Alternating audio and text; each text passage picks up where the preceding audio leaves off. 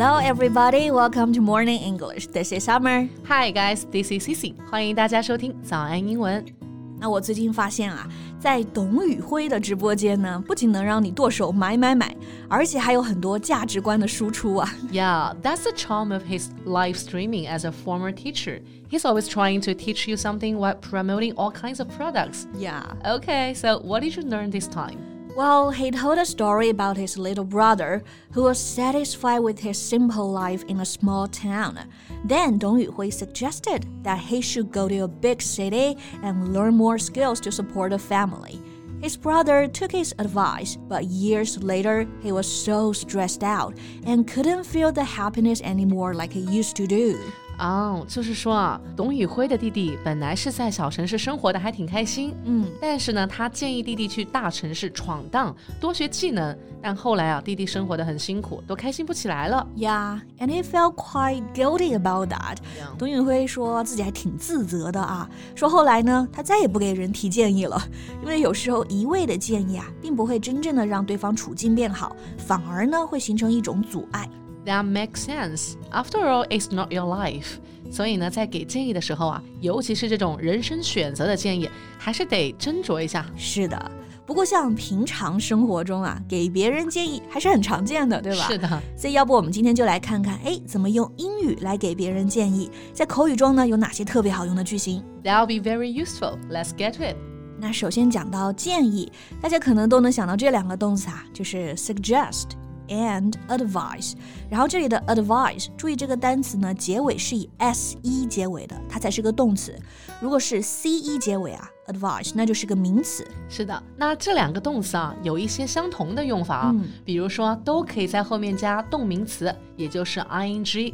那比如啊，董宇辉对弟弟说：“我建议你去大城市工作。”就可以说 I suggest you finding a job in a big city。or I advise you getting a job in a big city. 是的，或者都可以加上 that 从句。So he can also say, I suggest that you leave this small town and land a job in a big city. Or I advise that you work in a big city and learn more skills to support your family. 不过呢，这两个词啊，用法上还是有个很大的不同啊。嗯，就是 advise 后面呢是可以加 to do 的，但是 suggest 不可以。所以呢，我们不能说 I suggest you to go there，而是说 I advise you to go there。Yeah, and right now I suggest that we move on to the next part. I advise you guys to use these sentence structures that will definitely come in handy. Great. 那刚刚这个 suggest 和 advice 很实用啊，但总感觉呢好像有点太正经了。是的，我建议你这个，我建议你那个的，是吧？嗯、所以呢，其实，在口语当中啊，给别人建议的时候呢，还有更好用的句型。Yeah, exactly. For example, this one. Why don't you? 哎，就是这个句型。然后呢，要这里要注意一下，后面跟的是个动词原形啊。Why don't you do something? Why don't you do？、嗯、对哦，这个就很好哎。你为什么不这么做呢？那其实就是建议你可以这么做。比如说前一段时间我们办公室啊都生病了，但是 Summer 特别敬业，生病了还来公司。那我就会说啊，Why don't you take a day off and have a good rest at home？Why don't you tell them the truth that we were all working from home? OK，但其实呢，那几天我们都居家啦，办公室空了一周都没人。 OK, yeah. Now, why don't we continue and talk about another one? OK，那接下来这个句型呢也是很简单，但是很好用，就是 Have you thought about？后面可以加 doing something，也可以直接加一个名词啊。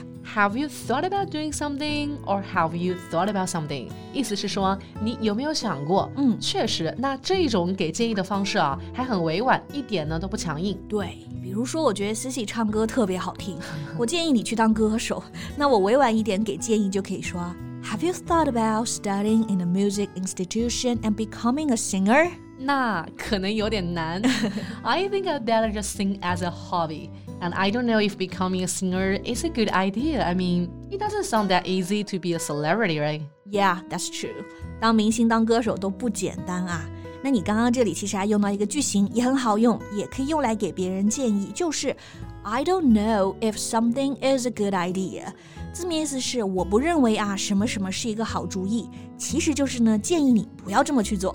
对啊，这种建议的方式啊，也是相当有礼貌诶。 相比 I suggest you not doing that or I advise you not to do that 就更加的委婉。嗯，比如说，我建议你不要放弃这份稳定的工作。Then I can say I don't know if giving up this stable job is a good idea. Yeah, I don't know if saying this is a good idea, but we should move on. Okay, the next one 正好呢跟这个 should 有关系，因为给建议嘛，大家也经常会用到 you should。 Like you should do this, you should do that. 对，这个 you should 肯定也是可以给建议的啊。但如果你想委婉一点，你可以加一点点元素啊。For example, you can say maybe you should try。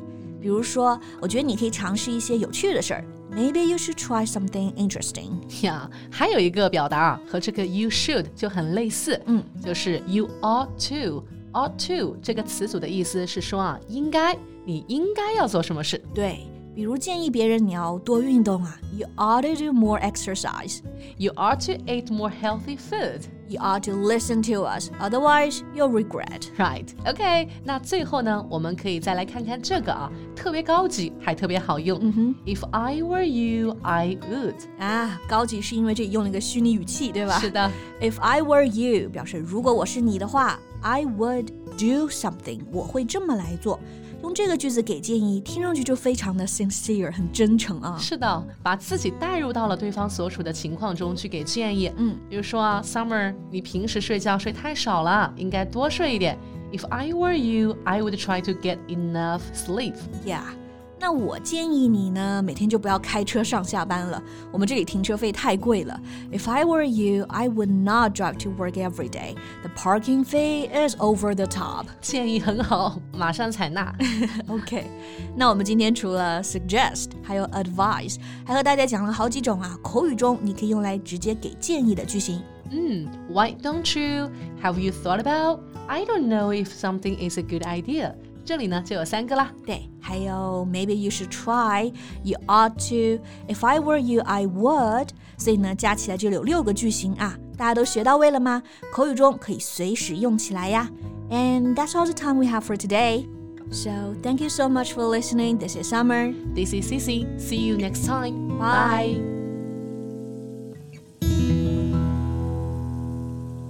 This podcast is from Morning English. 学口语 就来早安英文。